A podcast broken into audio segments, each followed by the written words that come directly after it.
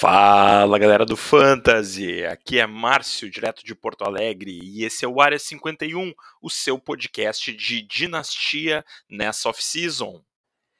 Depois de uma sequência de semanas sem grandes novidades, temos novidades, temos uh, notícias reais em termos de NFL. Baker Mayfield foi trocado por uma quinta rodada condicional do Cleveland Browns para o Carolina Panthers. A gente sabia que ele não ia ficar no Browns, a questão é o que, que ia acontecer com ele. Foi parar no Panthers, onde muito provavelmente vai ser titular. Não sei se o Darnold fica, se não fica, mas se ficar, certamente não será o titular. E tranca a rua do Matt Corral, mas era algo que já dava para imaginar, né? Que um quarterback draftado no terceiro round não ia chegar para ser titular no primeiro momento.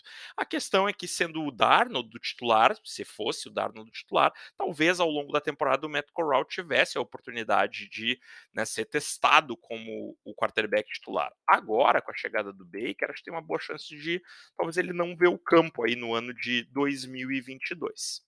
Mas pensando na, na, transição em termos de fantasy para essa temporada, eu acho assim, o Baker é um jogador que neste exato momento ele tem um valor interessante em termos de best para quem está jogando, porque os rankings muitos ainda não foram atualizados, o ADP ainda não está atualizado, às vezes o pessoal deixa ele meio esquecido lá, e eu acho que ele vai ser o titular no Panthers. O Panthers é um time com boas armas e e eu acho que o Baker é um avanço em relação ao Darnold, é um jogador melhor do que o Darnold. E esse cara, para ser um, um, um, low QB2, um baixo QB2, um alto QB3, se tu está fazendo um ball, por exemplo, se vai te envolver no, num draft de redraft bem cedo, assim, ainda no mês de julho, ele pode ser uma boa pedida. É claro que quando agosto chegar, isso aí já vai estar tá tudo ajustado, ele vai ser um quarterback 2 aí, uh, naturalmente, aí, num, provavelmente um, um top né? É, top 24 aí, eu acho que mais na linha do 24 mesmo, por ali. Uh, mas assim, jogador que pode ser utilizado em situações específicas. Ligas de um QB não é muito relevante, né? Mas liga de dois QBs, liga Superflex, pode ser um jogador útil.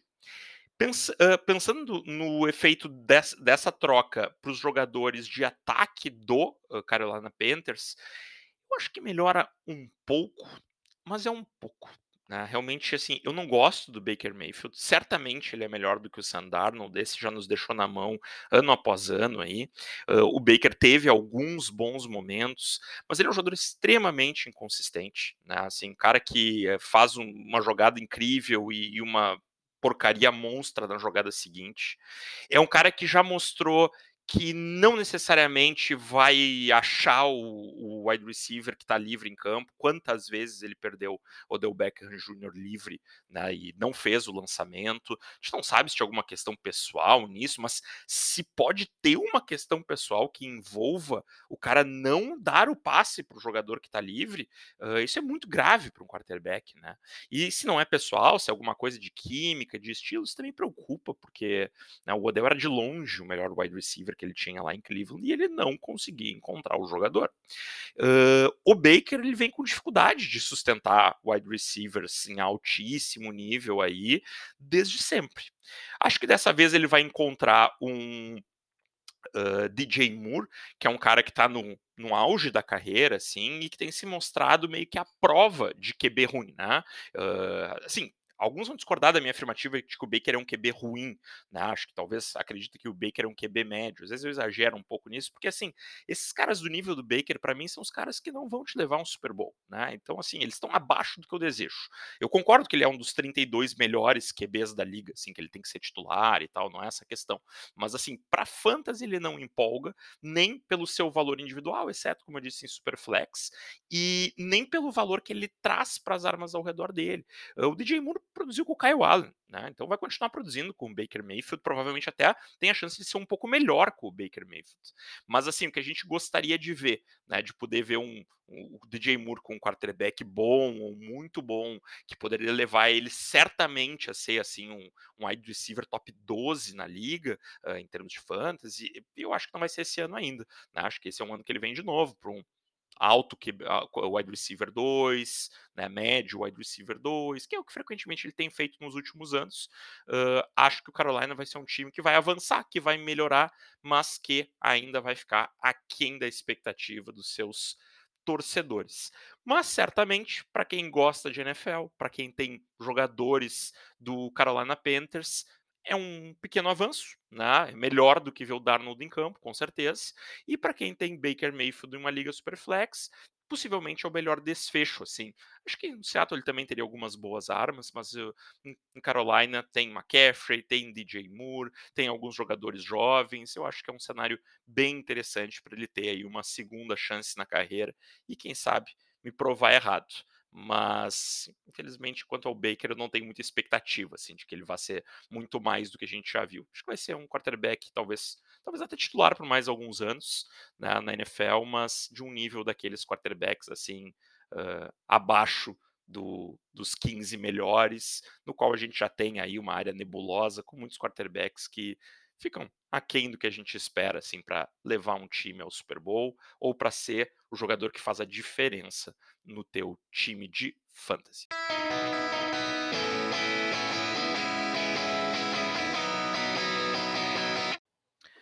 Nos últimos dias, comecei a publicar no Twitter o meu ranking de dinastia. Então, alguns já estão lá, talvez quando você estiver ouvindo, se não ouvir de, de, no primeiro dia da publicação, aqui já estejam até os outros também. Me acompanha lá pelo área51ff. Lá eu vou publicar os rankings completos. Né? Aqui eu não vou ficar lendo nome de jogador e sequência no ranking, acho que faria um episódio chatérrimo se a gente fizesse desse jeito. Mas se quiser olhar, se tiver alguma dúvida, por que, que eu ranqueio desse jeito, se quiser entender meu raciocínio, pode mandar uma mensagem lá pelo Twitter que a gente troca uma ideia sobre isso. Mas eu, eu queria destacar, assim, primeiro que, assim, por que, que eu acho útil, né, compartilhar os meus rankings nesse momento? Primeiro porque, bom, talvez alguém esteja fazendo uma startup e os rankings ajudem, né, eles estão divididos por posição, eu não faço ranking geral, até porque isso muda muito dependendo do formato que a gente está jogando, mas também para dar uma ideia sobre trades, né, se, se é razoável trocar colocar esse cara no, no taco ali um por um, se eu teria que pedir uma compensação. Mas uma coisa que eu acho que é importante de destacar é que quando a gente vai olhar para isso, Uh, tem que tomar algum cuidado, assim, né? Eu, eu, o ranking é algo linear e, e, na verdade, às vezes, jogadores que estão separados aí por, sei lá, quatro, cinco, seis posições, às vezes eu considero que estão numa mesma prateleira. Além disso, tem outra coisa, que é Ranquear dinastia, ao meu ver, é muito mais difícil do que ranquear redraft. Em redraft, todo mundo tem o mesmo objetivo, fazer o maior número de pontos. Em dinastia, não necessariamente. Então, assim, para dar alguns exemplos aqui, eu tenho uma prateleira uh, no, no ranking de running backs aqui, na qual tem na mesma prateleira o Brice Hall e o Joe Mixon, por exemplo. Um tem 20 anos, outro tem 26. O John Mixon eu espero mais dois, quem sabe três anos, né? Mas acho que dois está mais razoável, assim, de produção em alto nível. Do Brice Hall, se ele não for um bust na NFL, se esse ataque melhorar, né, seu, sua, sua produção ofensiva, eu posso esperar talvez cinco, seis anos, quem sabe. Ou talvez um pouco menos. Quatro. Mas assim, é um jogador jovem, se ele for ter o papel que a gente espera dele, ele tem uma duração muito, muito maior. Mas se o Jets não atingir o seu potencial no ataque, tudo que a gente espera, talvez ele nunca seja um, um RB top 5, como a gente sabe que o Joe Mixon tem potencial num, num ataque tão forte quanto o do Bengals nesse momento, assim. Mas por muitos anos o Bengals não teve esse ataque forte e isso parou o Mixon também, limites mais baixos. Então, assim, como tem mais incerteza ao redor do Bruce Hall do que tem ao redor do Mixon, mas também um teto e uma longevidade provavelmente maior na carreira desse jogador. Eu boto eles na mesma prateleira, mas para um time em rebuild, o Brice Hall é claramente uma melhor pedida. E para um time postulante, talvez o Mixon possa ser realmente uma melhor pedida. E acho que eu, né, se eu estou num time postulante, eu vou sentir, me sentir mais seguro com o Mixon como meu running back número um do que com o Brice Hall como meu running back número um. Porque o Joe Mixon é um jogador de primeiro round de, de Liga Redraft, né? O Brice Hall é um jogador que hoje está no quarto round, até acho que vai subir, mas é um jogador que hoje está no quarto round em Liga Redraft. Se tu for mais adiante no meu ranking, tu vai ver assim, eu tenho o Azai Spiller como um running back 36 nesse momento. E eu tenho o Cordarrelle Patterson como 45. Um tem 20 anos, outro tem 31. Mas se eu quero um jogador para botar no meu flex, eu prefiro toda a vida o Cordarrelle Patterson. Né? Se eu tiver que usar o, o, o Spiller nesse momento, assim, ah, ele seria meu flex titular. Terror e pânico. Meu time não vai disputar, provavelmente. Uh, agora eu quero o, o, o Peterson como meu flex titular. Ah, para esse ano pode funcionar muito bem. Agora, não, é para ser meu running back 5 bom, acho que eu prefiro então Azai Spida, porque ele é uma algema premium em caso de lesão do Eckler, e ao mesmo tempo é um cara que o Eckler já é mais veterano e tal, quem sabe daqui a pouco ele vai aumentar o espaço dele, quem sabe vai, vai ganhar valor nos próximos anos, enquanto, enquanto o Cordell Peterson deve estar tá, né, se aproximando do final da carreira. Né? Então, assim, depende muito da formatação de time, fora as possíveis diferenças de tamanho de roster, uh, as diferenças de pontuação, se é PPR, se não é, quantos running backs escala, quantos wide receivers escala, tudo isso poderia mudar um pouco a forma como eu faço o meu ranking. Não dá para fazer ranking com todas essas variações, né? Não, não tem tempo disponível para tudo isso. Então, eu tenho um ranking único que é pensado com 0,5 ponto por recepção, e depois, claro, a gente vai fazendo os nossos ajustes, assim. E tem que ter isso em mente. O ranking ele é sempre linear, né, no, na organização né, de quem a gente prefere sobre quem, mas as distâncias entre o cara que, tem, que a gente tem na 1 e o cara que a gente tem na 2 pode ser quase nenhuma, como é o caso para mim do Justin Jefferson e do Jamar Chase, ou pode ser significativa, como eu tenho entre o Taylor e o McCaffrey, por exemplo.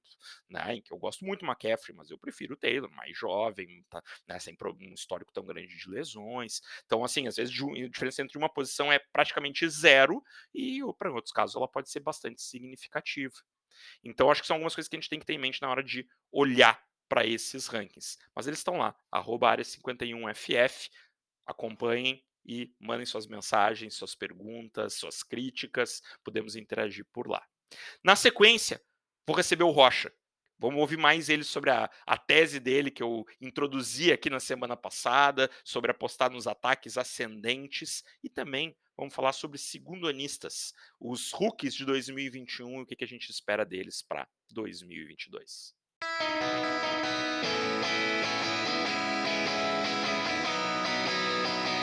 Tá. Rocha, bem-vindo novamente ao Área 51. Valeu o convite, fazia tempo aí que eu estava só na, nos bastidores e aí, depois da semana passada, eu tive que voltar hoje para pedir meu direito de resposta sobre o assunto que a gente tratou nos bastidores e tu botou no podcast. Isso, eu ia até brincar que era o teu direito de resposta aí, né? Trouxe a, a nossa conversa em off aqui para o pro programa. Chegou o teu momento aí de defender a tua tese, né? Assim, não sei se eu expliquei ela bem, se tu quer retomar um pouquinho, para por acaso alguém que está nos ouvindo hoje não nos ouviu na semana passada, qual é a tua ideia? Bom, é, eu tinha comentado com o Márcio quando a gente estava discutindo pauta da semana sobre falar em apostas em jogadores de times que são vistos como times ruins, ataques ruins, e que eu achava que isso era uma possibilidade de tu comprar jogadores numa certa baixa, muitas vezes não justificada, e com uma possibilidade de valorização alta. Então, assim, quem não ouviu, eu sugiro que volte aí. O programa da semana passada está muito bom e essa introdução do Márcio, onde ele tratou, acho que são uns 10 minutos sobre o assunto, uh, vale a pena dar uma ouvida. E, mas eu queria dizer um pouco sobre o, o meu, meu lado da coisa, minha, o que eu pensei, o que eu achei, e aí debater um pouco com o Márcio aqui rapidamente. Porque, assim, eu acho, primeira coisa, eu acho que o Márcio tem total razão um dos pontos que ele tratou, foi o risco de investir nesses tipos de times, nesses jogadores de times, é, vamos considerar assim, piores, é um risco que tem. Agora, existe um risco muito maior que é fazer o que eu fiz ano passado, que é fazer um stack, é juntar vários jogadores do mesmo time, é, apostando numa valorização alta.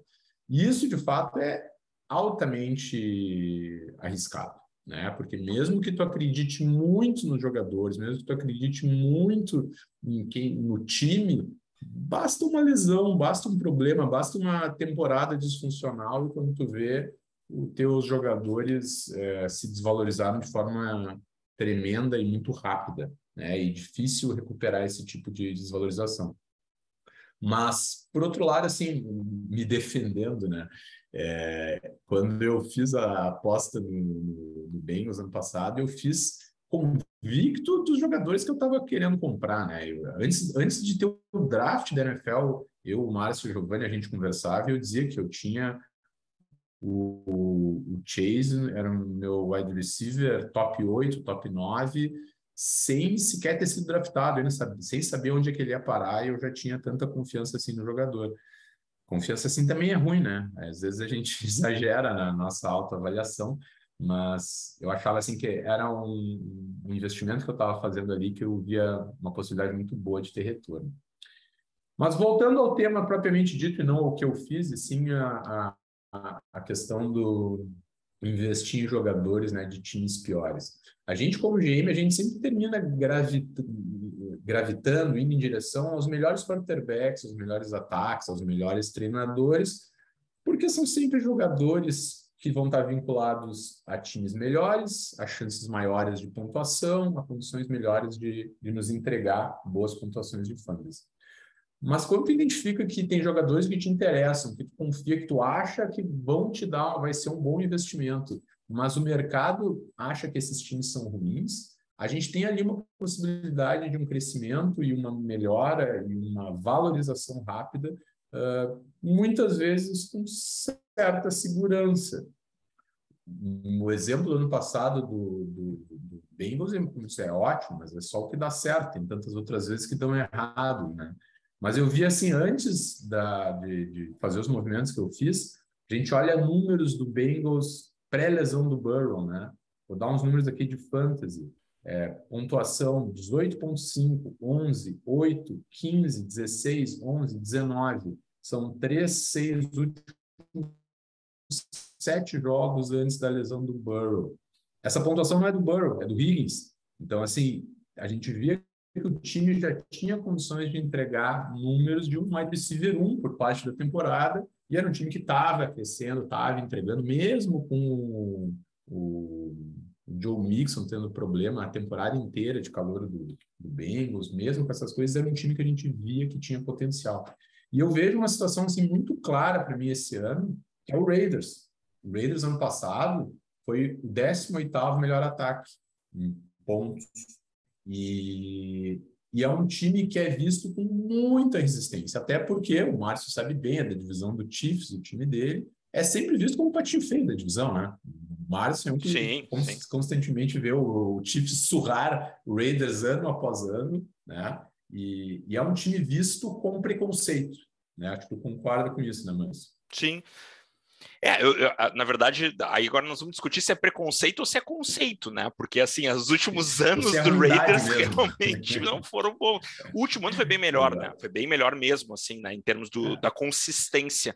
Mas é um ataque que não que tem dificuldade de empolgar, né? Teve um ano só, assim, sei lá, nos últimos oito, talvez, que o Raiders tenha tido um ataque super bom, que foi aquele da lesão do Carr na reta final Exato. da temporada. O time ia ganhar a divisão que era o ano que tinha o Amari Cooper e o Crabtree. E Isso, 2016, se eu não me engano. todo, né? Exato. Então, assim, não é que quando a gente tem esse preconceito, como tu diz, essa concepção, que o Raiders é um, não é um bom ataque.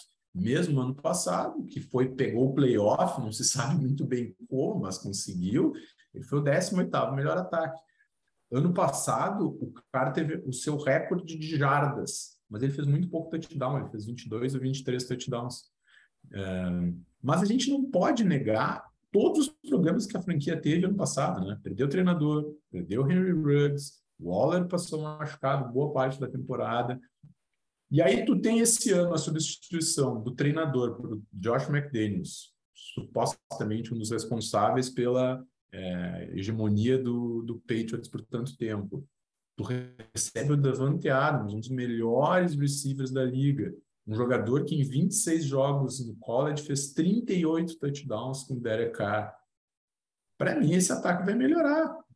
E, pra, e ainda mais jogando na divisão só com bicho-papão. Né? Vai pegar uma divisão que vai ter que pontuar. Talvez eles vão continuar com o jogo mais cadenciado, mas isso não necessariamente mostra se é, que, que, isso não vai ser produtivo. Né? Não vai, não, eu não acho que eles vão buscar chutouts, mas eu acho que é um ataque que tende a melhorar. Mas eu acho que uma preocupação que se tem com, com o Raiders, eu tenho essa preocupação, e eu acho que é isso que tu, que tu observa no mercado, e, e claro, né, e cabe o nosso ouvinte avaliar se ele concorda com o mercado ou com, com a, a visão que tu está trazendo, assim, né, porque são oportunidades também, né, quando a gente discorda do mercado é que a gente acha as melhores oportunidades de fazer bons movimentos, assim, mas eu acho que uma preocupação que, que quando eu digo mercado, né, os analistas em geral, uhum. assim, o que o ADP vai mostrando, é que o McDaniels ele traga aquele estilo Patriots de jogar. Né? E com isso, um comitê monstruoso de running backs, assim, que daqui a pouco tu vê, né, ele, ele contratou e draftou running backs, assim, né? Ninguém de altíssimo calibre, né? Certamente o Josh Jacobs Sim. é de longe o melhor deles e com uma, mais, mais, destaque, né? Assim, mas assim, aquela coisa de daqui a pouco chegar na, na goal line e aí quando tu vê, tá lá entrando, até esqueci o nome dele lá, mas o cara que ele trouxe do Patriots lá, que tá lá 500 Sim. anos, né? Que que, que, ele vem lá, joga no Special Teams, quando tu vê ele rouba um touchdown, ou o Zamir White, né? Oi? O Bolden. O Bolden, o Bolden. Né? Então, daqui a pouco o Bolden rouba um touchdown, o Zamir White faz goal line, o, o, né? E, e, então, acho que pros running backs, e aí especialmente pro Josh Jacobs, acho que essa é uma preocupação. E aí, e aí acho que esse é um, é um, é um ponto legal também de, de, destaque, assim, de discussão, que é o, o Adams, ele pô, é um dos melhores wide receivers de toda a NFL, daria para discutir talvez como o melhor de toda a NFL. E mas o Patriots faz vários anos que não tem um wide receiver no top 12, né? Assim, se eu não estou enganado, uhum. aí acho que faz vai longe até que eles tenham tido aí um wide receiver top 12. Sempre aquele estilo Belichick, McDaniels, Brady, aí quem é o principal responsável por isso, né, que a gente está tentando descobrir, que é de distribuir muito a bola, né? Mas é verdade que o Patriots dificilmente fazia movimentos pagando tanto, né, por um wide receiver, como fez o Raiders nesse momento, e trazer um cara consagrado. O, o até dá, dá para dizer que o Patriots, quando fez isso lá atrás, fez com sucesso e produzindo wide receivers em alto nível, né? Eles, eles tiveram o Randy Moss. Isso, isso, era nele que eu estava pensando. E, e, e, e, ele teve uma das melhores temporadas dele, ressur, é, surgiu, a carreira dele estava praticamente encerrada no Raiders, onde ele saiu do, do Vikings. E, e desde então eles não têm, de fato, assim, um wide receiver, um, o mais próximo que se tinha disso era justamente o Gronk né, que tinha grandes Sim. números, tinha, não sei os números que ele tinha comprado no ranking de wide receiver, mas ele tinha números mas muito era bem expressivos. Né? É, era parecido com o que a gente porque... vê do Kelsey né, nos últimos anos. Exato. Porque, na verdade, assim, na época dos do, wide receivers padrões, que, mas também o Randy Moss não era na época do Josh McDaniels. Né? Esse é Sim, é verdade. Nesse ponto é, é verdade. Mas os wide receivers padrões que o Patriots teve são os slots receivers, o Adam, antes dele, o, Wes Walker, Welker. E, então, é outro tipo de, de, de, jogador. Mas aí tem, inclusive, uma, uma, uma dúvida, uma dúvida, não, mas uma, eu acho um cenário engraçado, assim, curioso que tem nisso, né? Que é o quanto a gente valoriza essa questão do, do que aí é a marca, é a marca do time, é a questão do Devante Adams.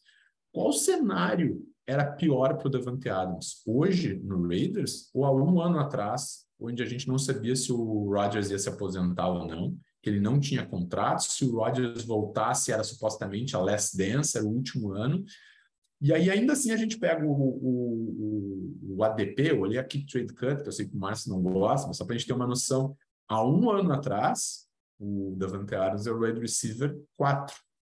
Hoje ele é o wide receiver 10 sendo que off-season com off-season, eu acho a situação dele esse ano melhor que era do ano passado. Sim, sim, quando se tinha dúvida, eu numa, na única liga dinastia que eu tinha ele, eu vendi na off-season passada, antes das, da, das confusões do Roger se aposentar, não uhum. se aposentar, uhum. com medo dessas coisas, assim, que se mostrou uma venda ruim, né, porque depois o Rodgers voltou uhum. e ele teve mais uma temporada ótima, né, mas, mas sem dúvida, entre Green Bay com Jordan Love, né, que era da dúvida no passado, ou Raiders com Carr, Raiders com Carr toda a vida. Toda a vida.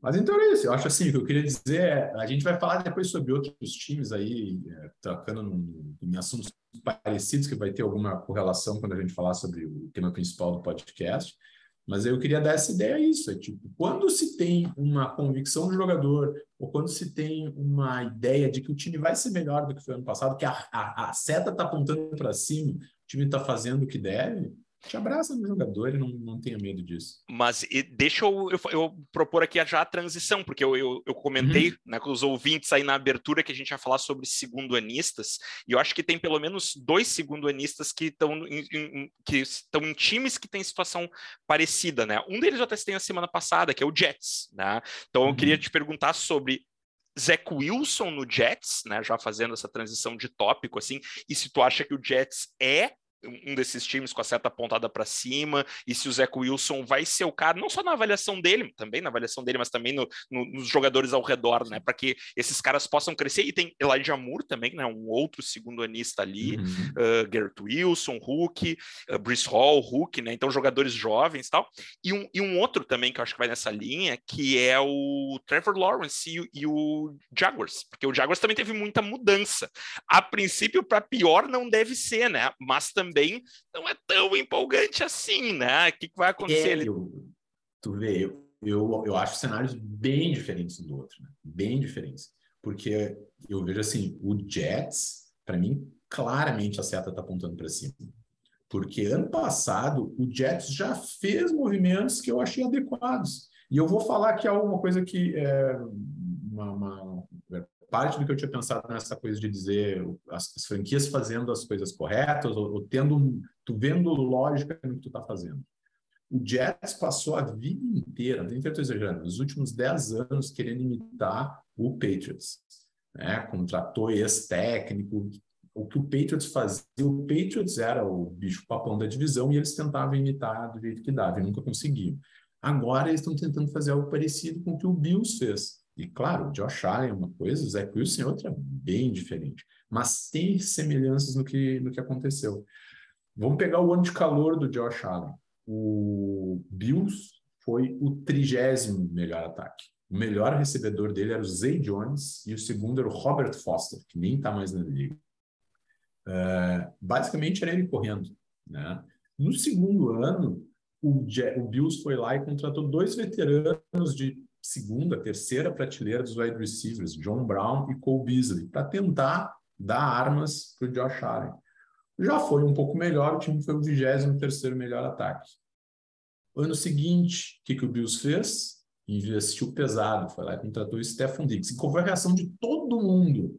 O Diggs está morto. O Josh Allen vai jogar bombas a 20 jardas acima da cabeça dele. O, o saía no final do quarto, quinto round, às vezes, né? E para quem, e quem não lembra, eu ia dizer isso, né? Para quem não lembra, às vezes nossa memória não é tão boa para essas coisas, né? Era isso mesmo, tá? Não tem exagero, pessoal.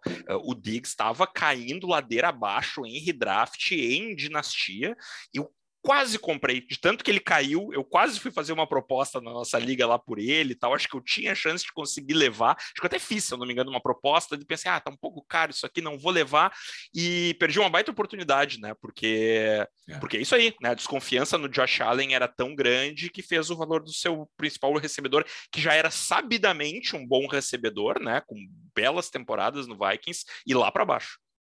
Exato. E aí o que, que a gente teve naquele ano? O ataque foi o segundo melhor ataque da liga, né? Claro que foi um, um crescimento do Josh Allen que ninguém esperava, né? Mas o que aconteceu? O Bills deu estrutura, deu uma estrela, deu um baita recebedor e o ataque explodiu, né? O Jets está tentando fazer algo parecido. Ano passado, pegou o, o, Elijah Moore? o quarterback calouro, né, o ah, Wilson, Wilson, já deu o quê? Deu um receiver veterano de segunda prateleira, Corey Davis, pagou mais do que deveria, pagou, talvez deu mais, esperou mais do que ele poderia entregar, mas tem um veterano que sabe o que tem que fazer, que não vai ser um grande destaque, mas se tiverem que dar bola nele, ele não vai fazer porcaria. Né? Contra, draftou o Elijah Moore, entregou mais do que se esperava, inclusive. Né? Esse ano, reforçou a linha ofensiva via free agents, já tinha um bom running back no Carter, né, um segundo anista, agora vê esse jogador ter o seu valor é, soterrado, eu acho, trazendo o Brice Hall, melhor running back do draft. Investiu pesado, subiu no primeiro round para trazer o Garrett Wilson. Não, quem fez foi o. É, não precisou subir. Pegou, no, pegou é, o Garrett Wilson. Subir. Mas foi o, o, um dos wide receivers mais altos draftados. Então, assim, O Jets está fazendo o que tem que fazer, está dando arma, está protegendo. Tem tudo, para mim, todos os requisitos para o Zé Wilson entregar.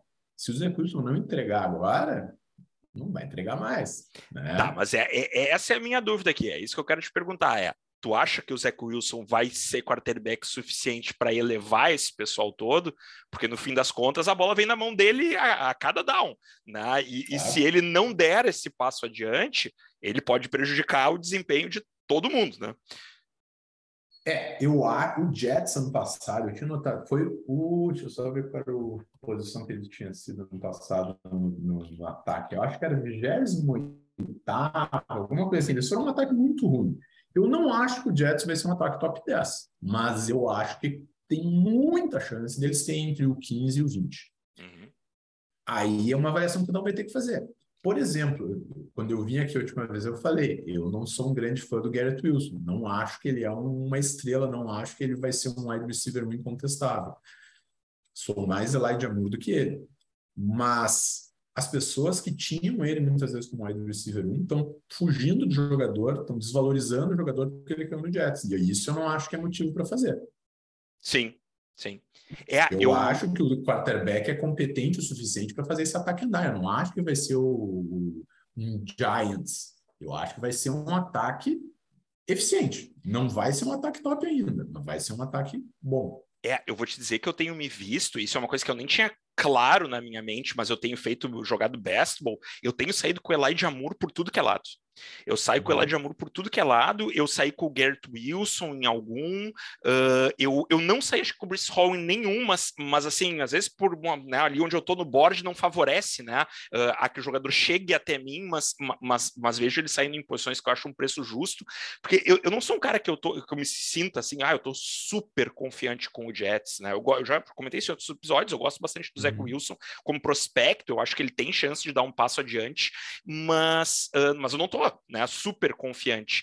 Uh, na, postando minhas fichas todas nisso, mas ainda assim eu tenho um pouco dessa impressão que é, ah, esses jogadores do Jets para redraft eles estão um bocado desvalorizados. Para a dinastia eu não acho tanto, porque eu acho que o Garrett Wilson, para um jogador rookie, um wide receiver rookie, que sempre tem uma chance razoável de bust, ele até não tá barato, uhum. né? Uh, uhum. Mas o Elijah Moore já caiu bastante de preço porque chegou o Garrett Wilson, já acho um pouco mais interessante.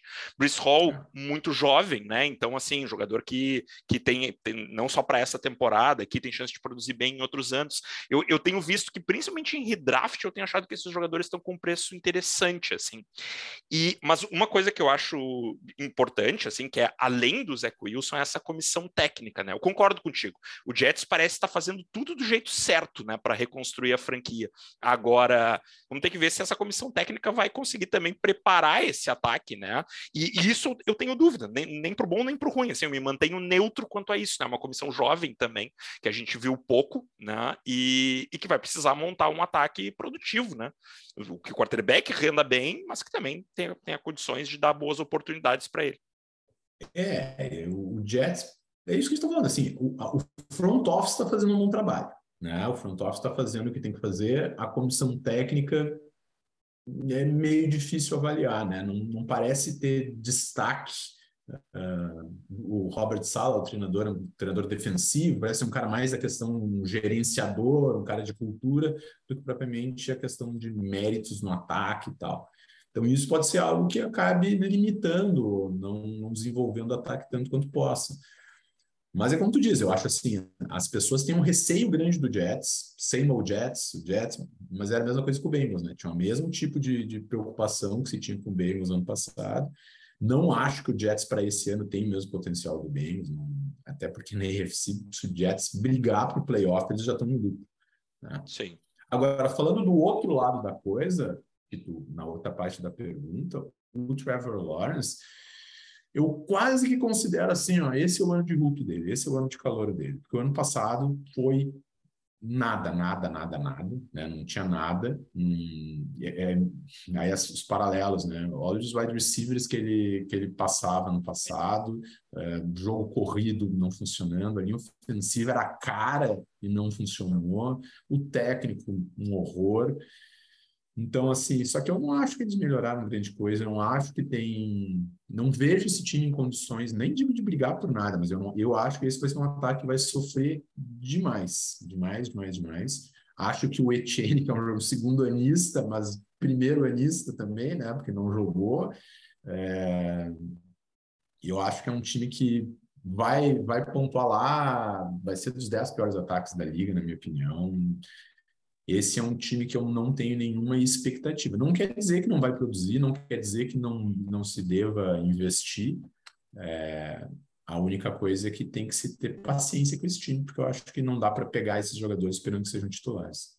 É, eu acho que tem uma diferença nesse time aqui também, que é isso, né? Assim, os jogadores que têm um valor mais alto são o próprio Trevor Lawrence, se for Superflex ou se for dinastia, né? Uhum. E o Etienne, né? Porque os wide receivers, nenhum deles tem valor alto, então, uhum. né, a gente pode até ter algum aí no plantel e tal, mas certamente não é o titular de ninguém, né? E uhum. nem, nem o Kirk, essas alturas, provavelmente quem tem, tem com uma expectativa de ser titular, se conseguir né, ter um jogador utilizável, já tá no lucro. Né? Flex, e olha lá, né? É, é isso. Flex que tu não te anima de escalar. Mas, mas então o que eu tô entendendo é, na tua visão, o Jaguars não tá com essa, com essa flechinha para cima, assim, não, é uma franquia que não, não, tem como piorar, eu, mas também não parece é, exatamente é, no caminho assim, certo, né? Eles conseguiram parar de cavar um buraco, eles estavam cavando para baixo, eu acho, pelo menos isso, assim, mas eles não estão com seta para cima, eles simplesmente talvez parem de se afundar, né? Beleza. E, e deixa eu te perguntar aqui sobre a sequência, hum. né? Assim, uh, Lance, Fields, Mac Jones, Mills, algum quarterback que tu acha digno de nota aí como segundo anista, que tu esteja esperando um crescimento significativo? O mercado, de um modo em geral, é muito animado no Lance e no Fields. Eu não sou em nenhum dos dois particularmente, porque acho que o Fields mostra mais potencial do que de fato algo que ele mostrou no campo. E o Lens não teve oportunidade, não teve praticamente o que jogar, mas eu acho preocupante essa incapacidade dele de ganhar a posição do Garópolo, que é um QB de segunda linha, ponto que tá com uma lesão no ombro, tá com uma lesão no ombro, mas ninguém fez nenhum movimento para contratar ele, né? É o QB que está sobrando aí na, na ciranda dos quarterbacks.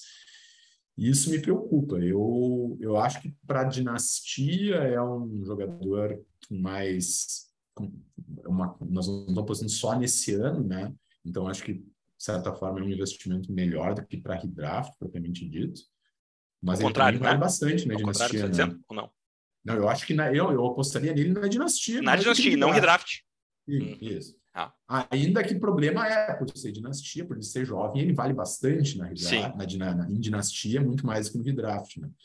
Eu, sinceramente, eu tenho bastante cautela com esses, com esses quarterbacks. É, de forma polêmica, eu diria, eu prefiro o Derek Carr a qualquer um deles, para essa temporada especificamente.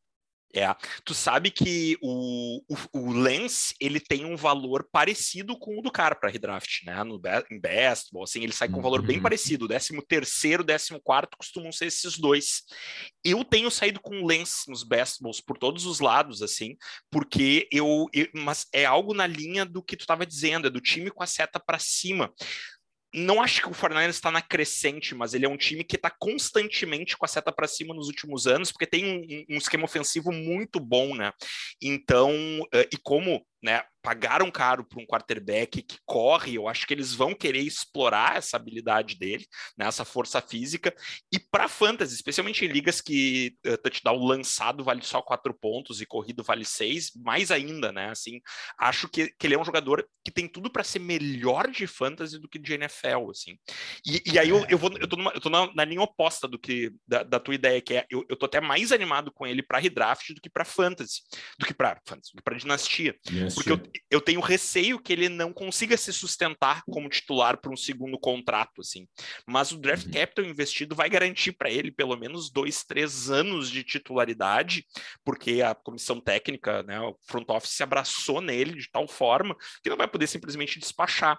E como eles são muito bons no esquema ofensivo, eu acho que para fantasy ele vai acabar produzindo, mesmo que né, não leve o 49ers a um patamar acima do que tem sido com o Garópolo. Mas eu acho que é um cara que. Mas, mas, mas eu concordo contigo que não está distante do cara. É isso aí, 13 terceiro, 14 quarto, é por aí, né? O, mas esses outros jogadores que a gente citou, né? Assim, o que eu citei aqui, né? O, o, o Fields é um cara que realmente é mais para o universo de dinastia, né? Porque Bears, hum, pelo contrário, piorou a situação dele, né? Piorou os jogadores ao redor dele. Mac Jones melhorou um pouquinho, eu acho, no Patriots, mas também ainda com peças limitadas ofensivamente, assim. E o Davis Mills é um cara brigando pela sua titularidade, assim, né? Provavelmente vai ter esse ano para tentar mostrar se pode ser ou não. Acho que em Superflex também foi-se o tempo em que ele era barato o suficiente para valer comprar, assim, né? Agora já vai uhum. ter um ano de titular, já está mais valorizado não sei se vale o risco, assim, pelo menos não se for para ser um quarterback 2, né, assim, uh, se for para ser um 3 e tu tá confiante, mas é um cara que mostrou uma, um crescimento ao longo da temporada, eu achei interessante nesse sentido, um cara que tem chance de se tornar um titular na NFL nos próximos anos.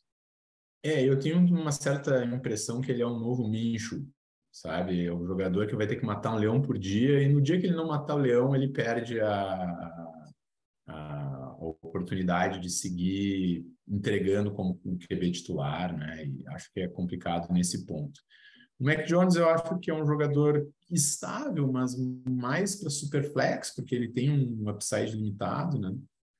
E aquilo que tu falou, a seta para cima do 49ers, né? O 49ers é o, é o time, nem, nem digo que é seta para cima, esse é o time que que é cheiroso, o time que todo isso. mundo sabe que é um ataque bom. É como isso aí, isso aí. o Chiefs, é como o Chargers, são os times que a gente sabe que estão sempre bem. Agora, como era o Saints por muitos anos, quem cai lá te interessa, não interessa ser receiver, quarterback, running back. O que é curioso que é que, diferente de todos os que tu citou, o 49ers, a qualidade do ataque não é ancorada no quarterback bom, né? Não. Porque todos os outros que tu citou é isso que define, né? E, e, é uma situação diferente, né? O esquema ofensivo é tão bom que o quarterback não precisa ser a peça principal, né? Era o Rams pré Stafford. Isso. tu tinha o Goff, tu tinha o McVay, que era o grande, a grande mente por trás disso. Né? Isso aí. Beleza, mas vamos avançar, vamos falar um pouco mais de running backs. Tivemos, assim, de, de running backs de destaque no draft passado, Najee Harris, o Etienne, Javonte Williams, Carter, Gainwell, Herbert, Ramondre Stevenson, Elijah Mitchell, quem, quem são os caras que tu acha que, que merecem destaque aí porque vão crescer ou até se tu acha que tem alguém que pode desaparecer aí ao longo da temporada de 2022, que tu sugeriria talvez uma venda para os nossos ouvintes? É, eu vou dizer que eu tô animado com o Najee Harris para esse ano. É, é, acho que era um, estava animado ano passado também. Acho que ele entregou, mostrou e tem muita gente com medo do Trubisky. E em função disso, de certa forma, recomendo andando vender o jogador tal. Ele vale bastante, de fato, né? Mas, e ele não é tão jovem, tem que pegar um running back um pouquinho mais velho que o normal. Mas eu estou bem animado, eu não acho que, seja quem for o QB do Steelers, vai ser muito pior do que era o Big Ben ano passado. E gosto bastante desse jogador. Javante Williams, eu acho que é outro que vale a pena, eventualmente, alguma é, discussão, mas tu já tratou bastante dele no, no, programa, a questão né, de que é, ele está super valorizado, depois o, o, Gordon volta. Eu não acho que o Gordon vai desaparecer, então esse é um jogador que já foi bem bastante tratado. E eu vou dizer que é um jogador que me agrada, mas eu acho que perdeu, não sei se não perdeu um certo valor, é o Ramon Stevenson, que o Patriots investiu em vários running backs esse ano, e isso me, me diz que eles não estão exatamente satisfeitos e tranquilos com o que tem lá. Né? Acho que é um sinal claro que o Damian Harris não deve ficar quando acaba o contrato dele, mas eles não estão vendo o Ramon Stevenson como um jogador assim que vai, vai manter ou vai assumir uma grande parte desse backfield sozinho. É, eu acho que no Patriots o, o esquema geralmente é o seguinte, né? Tu compra o running back que tá na baixa de quem ninguém espera nada e vende o que tá na alta, né? Porque eles é. não duram e, e, é frequentemente um comitê, daqui a pouco algum deles ganha relevância. Não acho ruim tu ter um running back do Patriots, porque qualquer um deles pode ter um momento em que ele se torna escalável, mas geralmente não é muito bom tu comprar um running back do Patriots, quando, quando tu começa a gostar dele, ele tá perto de desaparecer como peça principal, né? Eu eu acho que é o caso do Damian Harris, que tu tinha dito, assim, né? Um cara que agora ganhou muito valor, porque ganhou títulos ano passado para muita gente, e acho que esse ano ainda tem uma boa chance de ser o principal, mas assim, eu acho que vai ser divididinho. Acho que o Ramon tem o seu espaço ali uhum. também. Uh, então, chance de já produzir o, o do Damian Harris menos do que ano passado e muito provavelmente não ficando né, no, no Patriots para o próximo. E é interessante que a classe do ano passado era vista como uma classe muito ruim de running backs, né? Era só os três primeiros e o resto era jogador muito aposta. Na verdade, a gente viu que vários jogadores saíram aí com bom valor, mostraram bem, jogadores como Khalil Herbert, que teve poucas oportunidades, mas entregou bem. E na linha do que tu falou, dos running backs que uh, sempre entram e acabam produzindo, sempre se machucam e entram próximo, o 49ers e o Elijah Mitchell estão na mesma linha né? São mais Isso. caros, estão numa prateleira acima, mas são jogadores do têm esse mesmo problema, vamos dizer assim, né? Os jogadores chegam e saem com uma frequência muito grande. É. Tem outros dois jogadores aqui que, né, que, que é o Carter e o Herbert, assim, que foram jogadores que nas oportunidades que tiveram se mostraram bons jogadores, mas sabe que esses jogadores eles me incomodam na perspectiva deles para esse ano, assim, porque como a gente viu que eles têm potencial e que se eles virem o campo eles podem produzir, eles mantêm um valor que parece meio incompatível com o que a comissão técnica pensa deles, assim, uhum. porque certamente, né, o, o Herbert nem comitê ele conseguiu, né? O Carter a gente não sabe, mas se for ter um comitê, provavelmente com um papel secundário, assim. E, e são caras que, que ainda, né, assim, tu vai olhar no Bestball, tu vai olhar no, no startup de dinastia, o pessoal mira nesses jogadores, uhum. assim. E é complicado, porque é bem isso. Se eles virem o campo, eles podem produzir bem, mas a chance deles não irem a campo suficientemente para serem escalados também é bem significativa. E às vezes tu abre mão ali onde tu pega de algum outro jogador que tem mais chance de ver o campo, né? É, eles são meio Alexander Madison, né? É um jogador que é meio algema premium e que tu acha que vai que daqui a pouco ele cava um espacinho para ele, mas claro, o, o, o Hall tem tudo para ser semelhante ao Cook, né? Uh, o Montgomery não é tão bom assim para ter todo esse essa certeza de que ele vai ter o backfield só para ele ou quase só para ele. Então por isso as pessoas seguem apostando, mas basicamente eles são algemas premium, né? Eles não são Mas, mas eu sou um cara que não gosta do Montgomery e faz anos que ele tá lá, né? O, sendo tá o, o, workhorse do time, assim, é impressionante. Mas eu, eu destacaria aqui que eu acho que é um jogador que tu gosta menos, pelo que eu sei, assim, mas uh, eu, eu acho que o Etienne é uma boa pedida, assim ele já subiu nos rankings a tal ponto que já não é um bom momento para comprar o Etienne. Não talvez, tá talvez os riscos já não, não, não, não, façam não valer a pena. Mas eu sempre digo, uhum. ranking é uma coisa, ADP é uma coisa e a tua liga não necessariamente é a mesma coisa, né? Se né, o, o GM que tem ele está preocupado, eu acho que ele pode ser muito útil no jogo de passe nesse time do Jaguars que deve jogar bastante atrás e que não tem wide receivers tão bons, tão confiáveis assim. Só que uma coisa que eu, que eu sempre destaco é a lesão que ele teve é uma lesão da qual a recuperação não é muito fácil, né? Então assim tem que levar em consideração que existe esse risco de que ele não seja mais o mesmo jogador que ele era no college, né? É, não é uma lesão de ligamento cruzado que ah, demora um pouco para o cara voltar 100%, mas o cara volta 100%. Essa aqui tem casos em que os jogadores não voltaram a ser o que eram depois dela, né? É, eu, eu gosto, mas eu não sou apaixonado pelo Etienne. Assim. Eu acho que é um jogador que tem potencial, mas esse é um jogador que é, o comissário que gosta de números sempre diz que não necessariamente tu tá num time ruim para o running back é ruim, porque o running back, às vezes, se ele recebe passes, vai fazer os touchdowns feios de garbage time, quando não vale mais nada, só vale para o fantasy. Não é, não é agradável acompanhar a jornada, mas os números acabam valendo a pena. Pode ser que o Etienne esteja nesse nível, mas tem de fato essas questões. É um ataque, um time, uma franquia disfuncional, um ataque que deve ter dificuldade, um quarterback sobre que se espera muito, mas se tem muitas dúvidas. O backfield é dele, né? O backfield esse ano é dele. Esse é o grande ponto positivo dele. Eu, con eu concordo plenamente, mas o que eu tenho visto é que as pessoas acham que o James Robinson vai voltar para a temporada e que pode ser uma sombra, assim. E eu acho totalmente fora de cogitação, assim. É. Acho que tem uma boa chance dele nem jogar a temporada ou jogar como a gente viu o Akers voltando do passado, assim, né? Carregando uma tonelada de, de cimento nas costas, assim, porque o cara volta de uma lesão grave, né? E não tá 100% pronto, assim, né? O Robson tem que esperar voltar. o, o, ano que ele vai voltar é que é a dúvida. Não, não, tem que ser esse ano, ele tem que voltar e voltar bem. Isso. E era isso. É, que é um jogar o Robinson é meio herói das pessoas, né? Ganhou ligas, veio do nada, então as pessoas não querem acreditar que ele acabou. E eu não acho que ele acabou, mas eu acho que para esse ano é bem difícil esperar que ele faça alguma coisa. Também acho. Acho que isso é uma coisa que estava mantendo o valor do Etienne mais baixo, mas o mercado já foi se ajustando. E wide receivers? Devonta Smith, Waddle, Bateman, uh, St. Brown, Tony. Quem, quem é que te interessa aí nesse grupo? Pois é, eu vou dizer assim, ó, tem uma característica interessante dessa, dessa turma aí, né?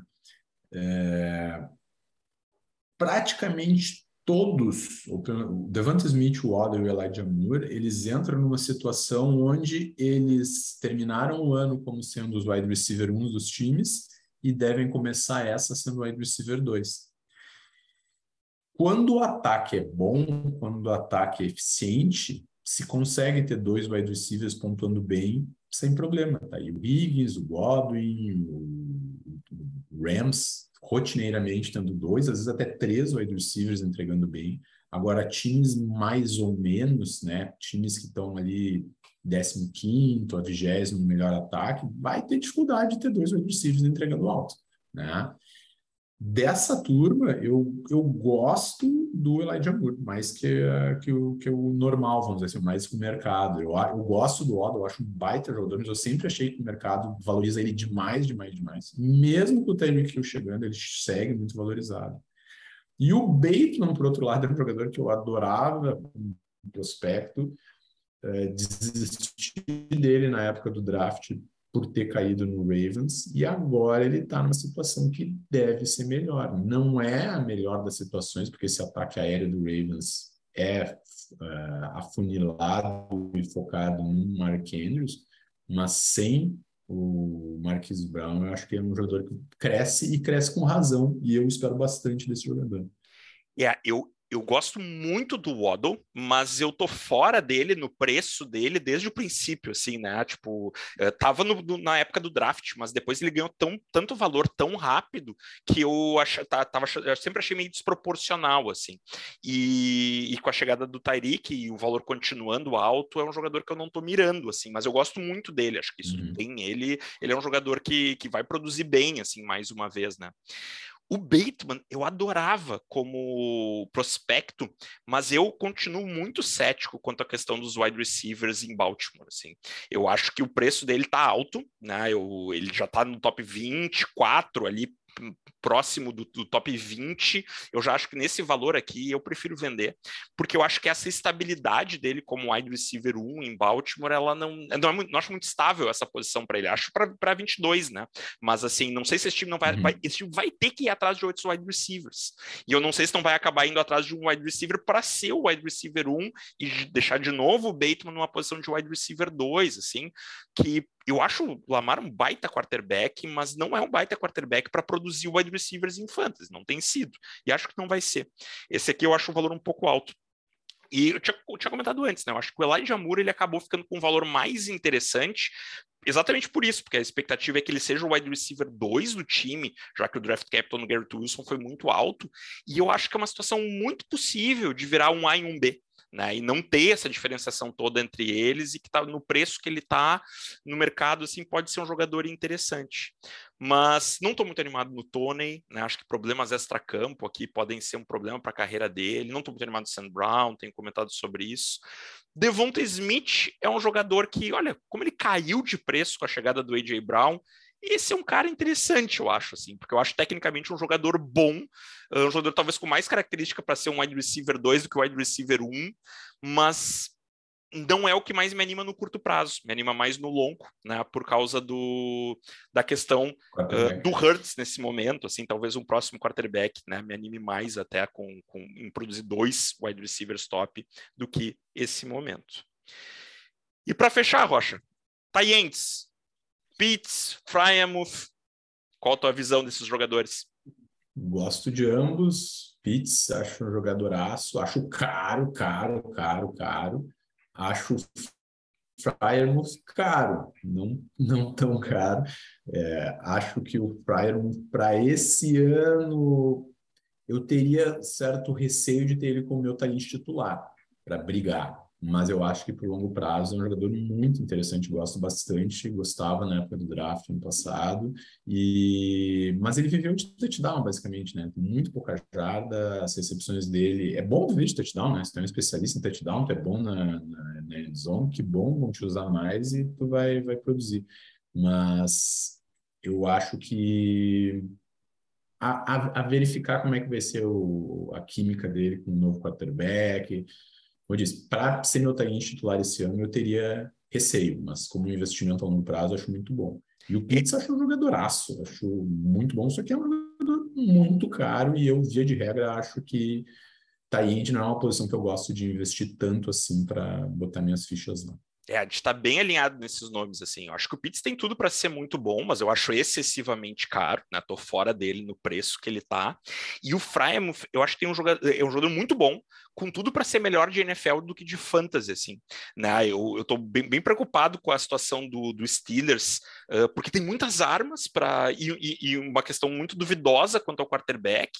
E, e aí esse, esse jogador aí ele pode talvez render menos para esse ano até do que do que rendeu ano passado, com um valor bem inflacionado por ele ser muito jovem, né? Eu acho que no longo prazo esse jogador pode, pode render bem, mas no momento me preocupa um pouco assim a, a situação dele para 2022. É, e tem uma coisa, né? É, volta o que nós estamos falando sobre as percepções que a gente tem das franquias dos times. O Steelers é um time bem gerenciado. O Steelers não tem quarterback uh, certo, possivelmente seja o Trubisky. Se o Trubisky tivesse no Jets, no Giants, no Dolphins, tava todo mundo fugindo Sim. de todos os jogadores desse, dessa franquia. Mas um time que é bem organizado, é bem gerido, é bem administrado, tem um baita treinador que não é uma mente ofensiva, mas é um gerentão. O cara conseguiu manter o Antônio Brown sobre a linha dura dele lá durante muitos anos, façam que a gente tenha confiança no que vai sair dali. Mas é verdade, a gente não, não tem, tem, tem muita dúvidas, né? O, talvez os, as verdadeiras batalhas no training camp que a gente vai ter para quarterback vai ser em Pittsburgh e em Seattle, né? Uh, e a gente não sabe quem vai jogar de fato. E ainda assim, tu vê que a maioria dos jogadores lá segue bem valorizado. É verdade. Rocha, comentários finais antes da gente se despedir? É isso aí, agradecer a oportunidade, fazia tempo que eu não vinha, gostei, foi, já estava um pouco menos desenferrujado aí de participar do podcast, te dar os parabéns pela retomada brilhante crescimento do podcast que a gente tem vindo e seguirei trabalhando nos bastidores e de vez em quando apareço aí. Feito, valeu, eu que agradeço a presença, até a próxima. Feito, pessoal, valeu!